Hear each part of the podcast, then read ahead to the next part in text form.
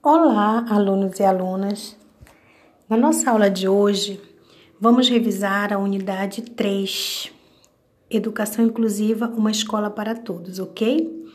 Lembrando que esse texto já foi discutido em nossas aulas da semana passada, nas quais destacamos alguns aspectos, dentre eles, dentre eles a definição da educação inclusiva, da escola inclusiva, no que tange às mudanças necessárias que devem ocorrer para que seja efetivada é, a educação dos alunos com deficiência no âmbito dessa escola, da escola comum, já que esses alunos, público-alvo da educação especial, devem compartilhar do mesmo espaço com os demais alunos na, no âmbito é, e na perspectiva da inclusão, da educação inclusiva.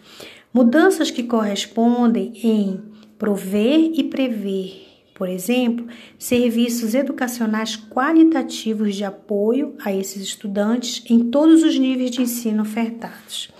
Sendo que a escola comum deve assumir essa responsabilidade e compromisso.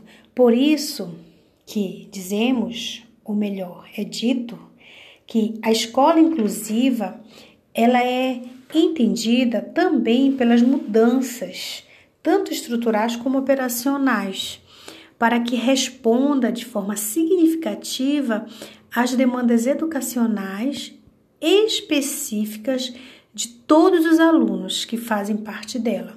E dentre esses alunos, em especial, estão os alunos público-alvo da educação especial sendo que os principais indicadores desse processo correspondem em é, corresponde à aceitação de todos os alunos como pessoa, em primeiro lugar, é, os profissionais trabalhando com empenho de forma coletiva, com atenção à parceria da família, compreensão de que cada aluno é único com estilos de aprendizagem e demandas diferenciadas.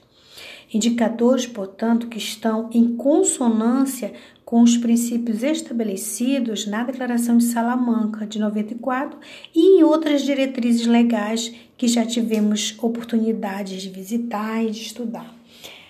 O objetivo principal de toda essa dinâmica é garantir o acesso e, para além disso, a permanência com sucesso com uma educação pautada na valorização das diferenças.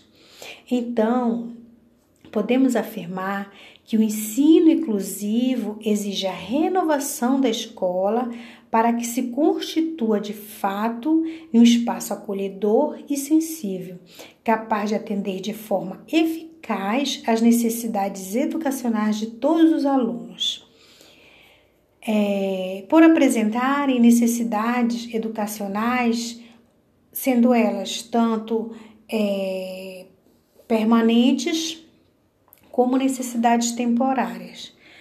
É, por exemplo, no caso das necessidades educacionais permanentes, nós temos é, o do público-alvo da educação especial, nós temos os surdos, que sempre é, devem ter aulas com recursos de significação visual, devido à especificidade desse alunado.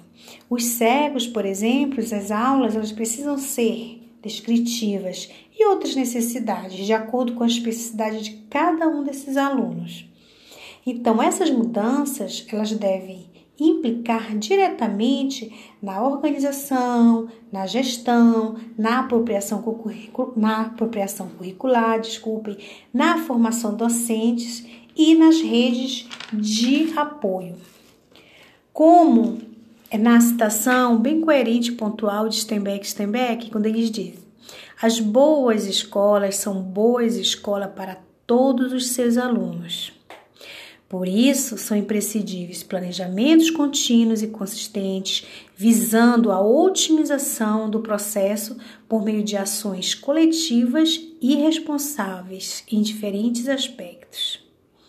Então, a escola inclusiva ela deve entender que todos que dela participam são merecedores de atenção, independente de quaisquer diferenças. Retomados esses aspectos, é importante reler Quais as instâncias que são responsáveis é, que são responsáveis por esse, por esse processo e quais suas atribuições, como o Estado, a escola, a família e a comunidade. Então, esses aspectos eles estão ditos no nosso material, né? no terceiro, na terceira unidade. Ok? Então, bons estudos e até a próxima aula.